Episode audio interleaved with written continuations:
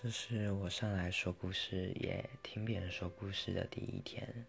那最近的三天呢好不容易排到一个连休却不小心的生病了就在家当个病人度过这三天。那明天就要回去上班了也在这边提醒有听到这段故事的朋友要多穿点衣服。最近的温度变化比较大小心不要感冒了哟。